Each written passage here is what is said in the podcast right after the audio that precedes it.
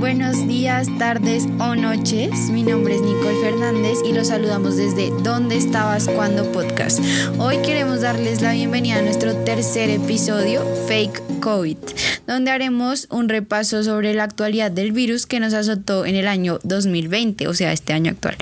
Pero sobre todo haciendo hincapié en esas informaciones falsas que han surgido al respecto. Me gustaría darle paso a mi mesa de trabajo para que nos adentren un poco más en el tema. Hola Juan Pablo y Juan Diego, ¿cómo van? Hola Nicole, ¿cómo vas? Gusto de estar aquí con ustedes muchachos, como siempre para hablar de las fake news. Hola Nicole, buenas tardes, ¿cómo estás?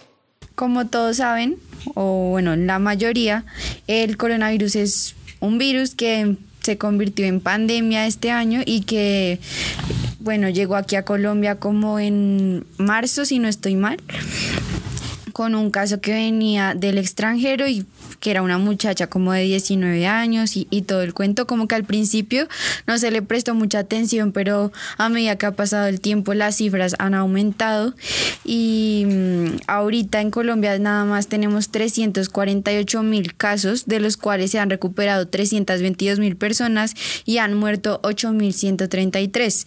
Eh, bueno, este virus afecta de diferentes formas a las personas, eh, algunos de los síntomas son fiebre, tos seca, cansancio, eh, otras personas presentan molestias, dolores de cabeza, dolor de garganta, diarrea, em, pérdida del olfato, del gusto. Pero hay otras personas que son asintomáticas. Entonces, eh, lo que se ha optado por hacer fue en un principio la cuarentena y ahora más eh, un cuidado personal. algunos estable ya los establecimientos pues están abiertos, entonces hay que tener unas precauciones y algunos cuidados. pero digamos que el, el, problema y por lo que se ha extendido tanto el virus y en el tiempo, o sea, ya casi vamos a cumplir un, ya casi un año de, de, de todo esto, es porque aún no hay una vacuna ni hay una cura. Y es alrededor de esto que han surgido un montón de de fake news en cuanto a cuáles son los cuidados, de, eh, cómo sanar el coronavirus. No sé si han visto ustedes un meme de el coronavirus y, y un golpe así de, de, puño, un puño así con agua panela con limón y, y miel. Entonces creo que han, han, aparecido un montón de chismes y, y, de fake news alrededor de esto. Entonces, pues Juan Pablo nos va a dar un, como un pequeño contexto de esta pandemia que nos aqueja actualmente. Claro que sí, Nicole. Entonces, eh, para hacer un pequeño contexto, el coronavirus, eh, o también conocido como COVID-19, un virus originado en el país de China, más específicamente en Wuhan. Se tiene como, se, se tuvo durante los primeros meses de pandemia, bueno, aún no era pandemia, de enfermedad más o menos, que era un virus originado por una cepa eh, mutada de una serpiente o de un murciélago. Todavía no se tenía muy claro. Claro que últimamente han venido dando estudios de todo esto y creo que está confirmado que fue por un murciélago, por una bacteria de un murciélago que mutó y creó todo este revuelo en, el mundo. Entonces, em, según la OMS, para darles como un dato curioso ahí, eh, la emergencia de salud pública y de preocupación internacional fue impuesta el 30 de enero del 2020, pero eh, haciendo una leve investigación eh, pudimos hallar que el paciente, el paciente cero en, en Wuhan, en China, aún no lo han encontrado, pero el paciente número uno, que se, según un, como un censo, fue una señora de un mercado húmedo. No sé si ustedes tengan conocimiento de qué son los mercados húmedos. Hasta donde yo sé, los mercados húmedos son aquellos donde se vende y se comercializa todo tipo de mariscos. Bueno, son productos de mar y porque están muy cerca de la costa. Exacto. Entonces, el, es que es, el factor diferencial del mercado húmedo está en que la comida está viva hasta el punto en que usted la compra. Entonces, hasta el momento que usted la compra, la comida está viva y ahí el animal es sacrificado para su posterior consumo. Ese es el, punto diferencial del, del, mm, mercado húmedo. Entonces se tiene como que paciente número uno, una señora de unos 55 años, si no estoy mal, em, contagiada de coronavirus, el 17 de noviembre del año pasado, que a fecha de grabación de este podcast es un año exacto, de, como, como dato curioso. Ah, qué curioso, ¿no? Entonces, pues como nos comentaba Nicole, eh, el origen del confinamiento acá en Colombia. Ah, bueno, la llegada del, del, del COVID-19 a Colombia fue en marzo y ese mismo mes fue el primer simulacro de cuarentena que resultó en nuestra cuarentena tan prolongada que tuvimos este año. No sé si ustedes se acuerdan de, de ese fin de semana que al principio iban a ser solo tres días y posteriormente lo fueron alargando y alargando y alargando hasta que tocó adaptarse a un modo de vida completamente diferente al que estábamos acostumbrados. Hombre, ¿cómo no acordarse? Y en ese momento se veía tan... Sí, rara es la palabra, tan rara la situación, pues uno que nunca ha tenido la oportunidad de vivir tanto tiempo, digamos, en la casa, uno que está acostumbrado a salir, a hacer, a hacer un montón de diligencias y que de la nada ya no puedes salir, estás obligado a quedarte en la casa, pues, es bastante traumático en todo el sentido de la palabra, ¿no?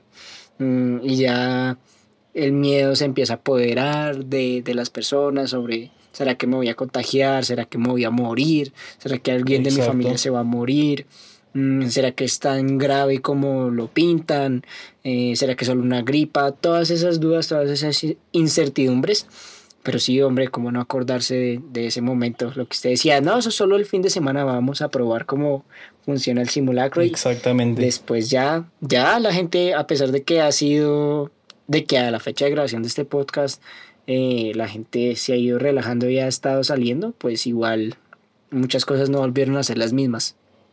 Claro, yo me acuerdo que con base en este nuevo confinamiento eh, empezaron a salir muchos estudios sobre la salud mental de las personas que estaban literalmente presas en sus casas y era un tema del que antes no le habían puesto la suficiente atención o no le habían dado la suficiente importancia más bien, pero ya cuando empezó a, a, ser recurrente el tema de la cuarentena y del confinamiento, ahí sí le empezaron a prestar atención. Cuéntanos, Nicole, una tu, experiencia con el, con el confinamiento, ¿cómo lo has llevado? Bueno, pues eh, digamos que sí fue como difícil eh, estar tanto tiempo en la casa, pero también fue una oportunidad creo que para compartir más con la familia y, y sí como reconstruir esas relaciones porque creo que a veces en, en la rapidez en la que vivimos, em, pues eso se, se, puede perder un poco. Eh, como que cada uno hace sus cosas y al final pues queda muy poco tiempo para compartir, entonces siento que em, la cuarentena fue un, fue una oportunidad para eso, pero obviamente no fue el caso de muchas familias que debido a esto perdieron sus trabajos, que se enfermaron, que perdieron sus familiares. Eh, creo que por ahí había, decían como que se puede ver bien la cuarentena desde el privilegio y creo que es algo muy cierto porque muchas personas que a diario salían como a conseguir em, el diario para sus casas pues quedaron sin esa herramienta y sufrieron mucho, igualmente que las personas que, murieron. Sí, claro, eso que tú dices es, es muy cierto, Nicole. Y, Juan Diego, cuéntanos tú cómo, cómo has vivido este, este confinamiento desde marzo. Wow, pues, pues Juan Pablo, Nicole, ha sido, ha sido bastante impactante porque se cumple mucho de lo que decía Nicole anteriormente, que era sobre reconstruir relaciones y compartir más tiempo con la familia. Eh, yo sí tuve la oportunidad, todos en mi familia muy cercana nos tuvimos que quedar aquí guardados, por decirlo así.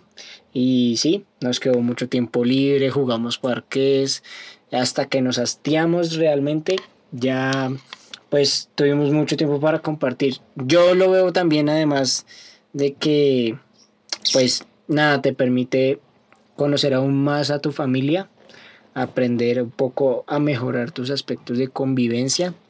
Digamos, eso me ayudó a mí, digamos, en la casa. a ser un poco más juicioso con el orden y el aseo y todas estas cosas, porque uno se da cuenta de la magnitud de la que es el espacio donde uno duerme y donde uno habita la mayor parte del tiempo, ¿no? Entonces eh, es, es, muy bonito, digamos, en esa parte. Yo también estoy de acuerdo con lo que dice Nicole, de, pues desde el privilegio, porque afortunadamente nadie de mi familia perdió su empleo ni tuvimos que pasar necesidades, pero pues eso también como que refleja la fragilidad del sistema de la sociedad en general, donde ante una adversidad de este tamaño no podemos quedarnos quietos mucho tiempo porque si no, pues pasamos dificultades muy graves, la gente se moría de hambre, de, de que pues del mismo coronavirus, eh, cuando perdieron sus trabajos, sus ahorros ya no les alcanzaban y pues eso refleja la necesidad de, de reformar, digamos, algunos comportamientos en la sociedad que permitan extender, digamos, la supervivencia en ambientes hostiles, ¿no? Creo yo que esa es una de las mejores lecciones en general que, que nos pueden quedar, ¿no? Sí, Juan Diego, eso que, que usted comenta es muy cierto. Eh, también, como todos sabemos, eh, personas que vivieron esto desde la primera línea fue, fue el personal de la salud, ¿no? O sea, los enfermeros, eh, los médicos en general de todo el país y de todo el mundo. Y mm, como era pertinente, eh, tenemos una entrevistada que nos va a contar cómo fue su experiencia y qué es lo que opina acerca de las fake news acerca del coronavirus, ya que es el tema fuerte, es el, es el plato fuerte de nuestro podcast. Hola, mi nombre es Luis Alejandra Aguilar Bernal, tengo 21 años, soy profesional de enfermería egresada de la Fundación Universitaria Juan N. Corpas y hoy les voy a contar mi experiencia trabajando en la unidad de COVID. Eh, para empezar, esta pandemia fue sorpresiva para todo el personal de salud. Eh, eso afectó en un inicio nuestra capacidad de respuesta frente a esta pandemia Em, en la unidad de cuidado intensivo de por sí ya es complicado el cuidado para los pacientes y en unidad de COVID es aún más intenso, pues todos están intubados eh, con múltiples fármacos y con soporte ventilatorio eh, para mantenerlos con vida mientras pasan su etapa de enfermedad. Eh, muchos de ellos no lo lograron y nosotros pues estuvimos ahí también para acompañar el final de la vida de estas personas y de sus familias. Em, en cuanto a la salud mental del personal de salud, en especial del personal de enfermería, eh, fue muy complicado estar expuesto permanentemente em, a, esta, a este virus. Em, eran turnos muy largos y con los elementos de protección personal esto se dificulta porque son dos tapabocas, dos uniformes, dos gorros, las caretas, doble guante, bueno, era mucho tiempo em, estando cubierto y tratando de ser lo más prudente posible porque también sabíamos que al salir de turno íbamos a estar en contacto con con nuestra familia y con, con las personas en el transporte público en, en, todos lados. Entonces eso afectó bastante la salud mental de, del personal. En cuanto a lo físico, es eh, un poco agotador eh, no tener descanso mínimo en 12 horas. Muchas veces a muchos compañeros les tocó seguir 24, incluso hasta 36 horas de turno en unidad COVID. Eh, es muy agotador, el color de la piel va cambiando, las ojeras, eh, mentalmente uno pues se afecta mucho verse así al espejo, e incluso el color de las uñas cambiaba por eh, estar tanto tiempo con guantes, eh, la piel se levanta por estar en contacto con esos químicos tan fuertes. Estábamos en contacto con los amonios cuaternarios que eran los únicos que digamos podían limpiar las superficies y librarlas del virus. Em, todo esto era la suma de, de muchos temores, pero pues digamos que logramos em, curar a muchas personas, cuidar a muchas personas y que salieran victoriosos de esta enfermedad. Uno de los aspectos que dificultó el control de esta pandemia fueron las fake news. Em, para el personal de salud es muy frustrante tratar de educar a la población, educar a la familia y que estas comunidades, estas poblaciones le den más importancia a la información que encuentran en cadenas de WhatsApp, en Facebook, etcétera, en otras redes sociales, porque hay mm, noticias, entre comillas, que hablaban sobre meterse al mar eh, cura o previene el COVID. Eh, tomar cloro eh, cura el COVID. Eh, noticias como esas, bueno, fake news como esas, nos dificultan mucho el trabajo porque eso agranda las problemáticas.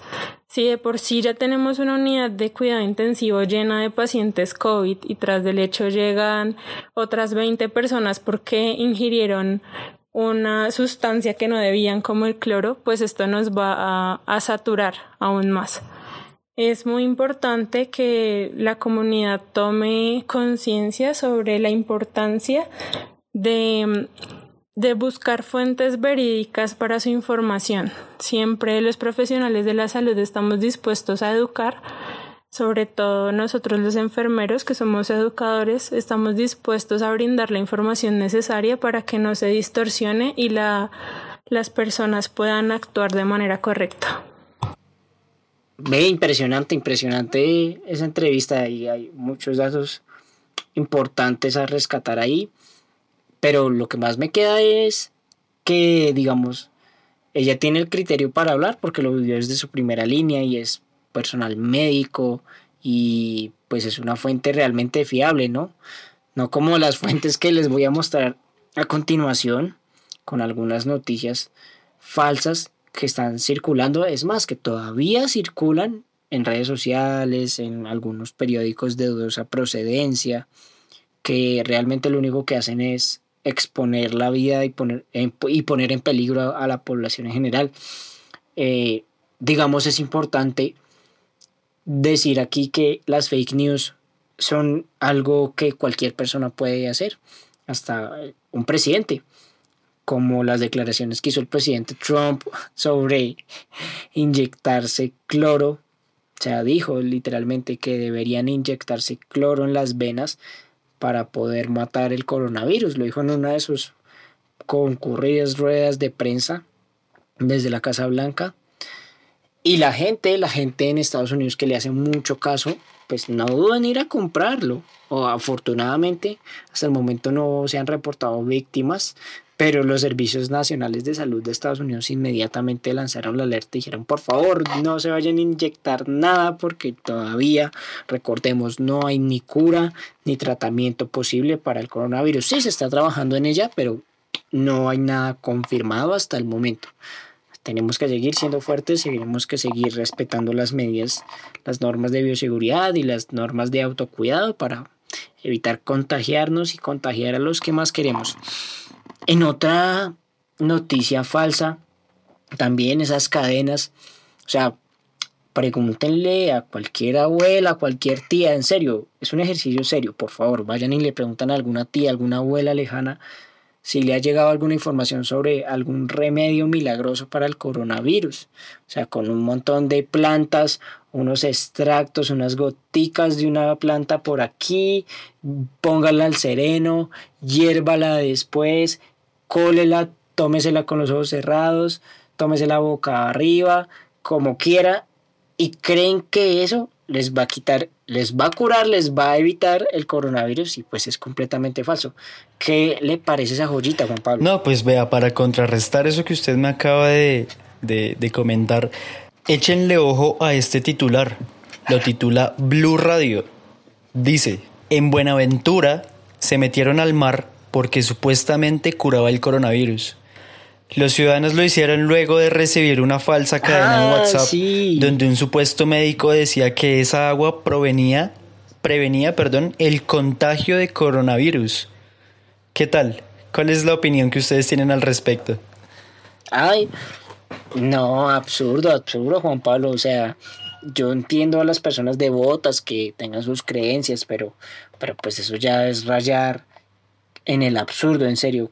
Creer que el mar tiene propiedades para quitar el coronavirus, y no, de todas las personas de las costas ya estarían inmunes y todo el mundo estaría viajando anticipadamente a San Andrés. Para que les dé más risa, al Atlántico. El, e, este titular que les mencioné es del 12 de abril del 2020 el 12 de abril, que era una fecha donde todavía estaba el confinamiento estricto, o sea, la pandemia estaba en pleno auge y ustedes ven las fotos y los videos de esto que les estoy comentando y el mar está lleno, está lleno de gente, sin, sin protocolos de bioseguridad, sin nada, porque ellos creyeron en su, en su inocencia que el mar al que se metieron curaba el coronavirus. No, increíble. En serio, no. Me parece muy, muy impactante que la gente le haga caso a esas informaciones.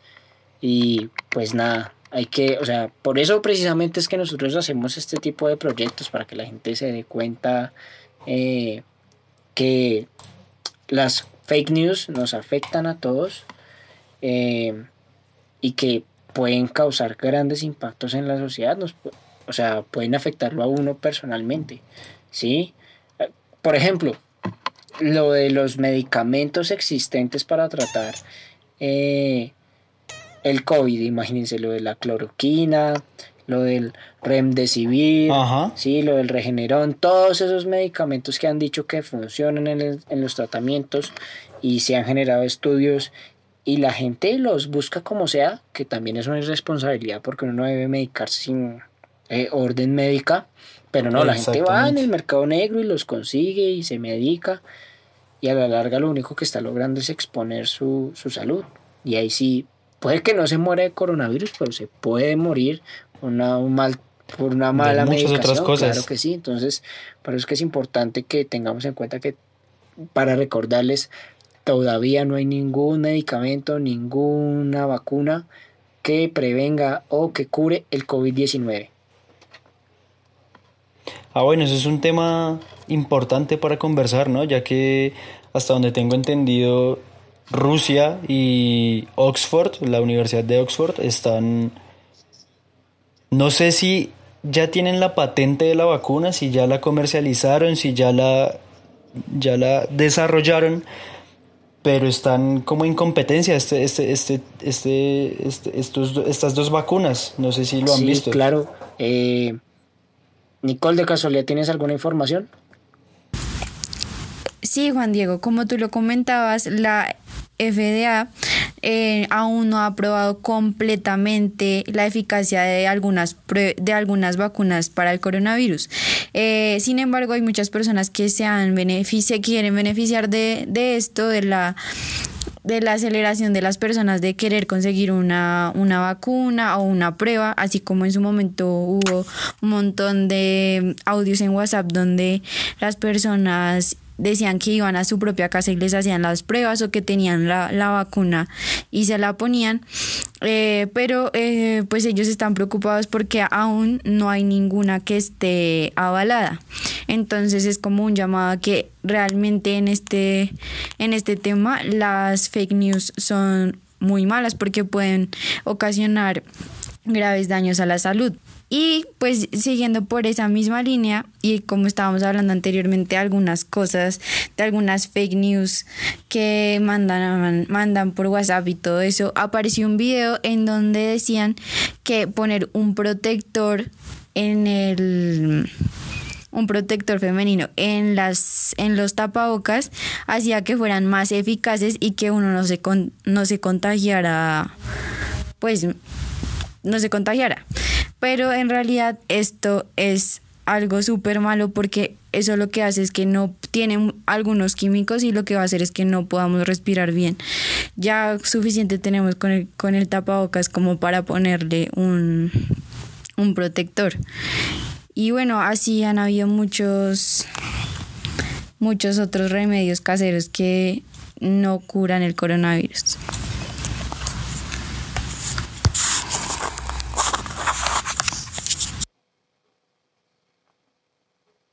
No, increíble, o sea, se pueden poner hasta dos tapabocas, eso está bien, pero pues ya ponerse un protector femenino ya creo que es bastante exagerado.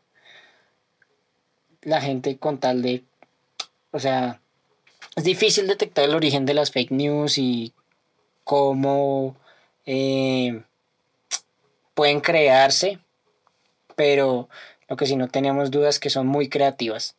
Sí, eso sí, y yo pienso que más allá de la creatividad es que la gente con tal de volverse viral o de volver algo viral hace e inventa lo que sea, como lo pudimos ver en este podcast.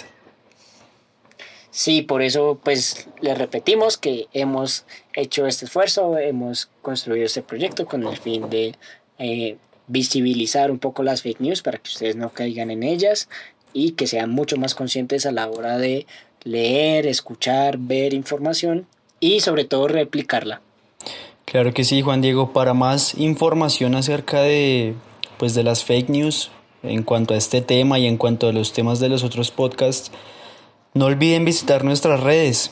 Vamos a estar ahí manteniéndolos informados de cualquier cosita que ustedes deseen ver, aparte de complementar pues lo que ya hemos visto en estos tres capítulos. Sí, por favor, no dejen de seguirnos en nuestra página y en nuestras redes sociales, donde estabas cuando.com, donde estabas call en Facebook y donde estabas cuando en Instagram. Claro que sí, Juan Diego, muchas gracias por recordarle a nuestros oyentes eso y hasta una próxima emisión. Nos veremos en el siguiente episodio con más temas para desmenuzar fake news y para que se den cuenta qué información están consumiendo. Hasta la próxima, cuídense mucho.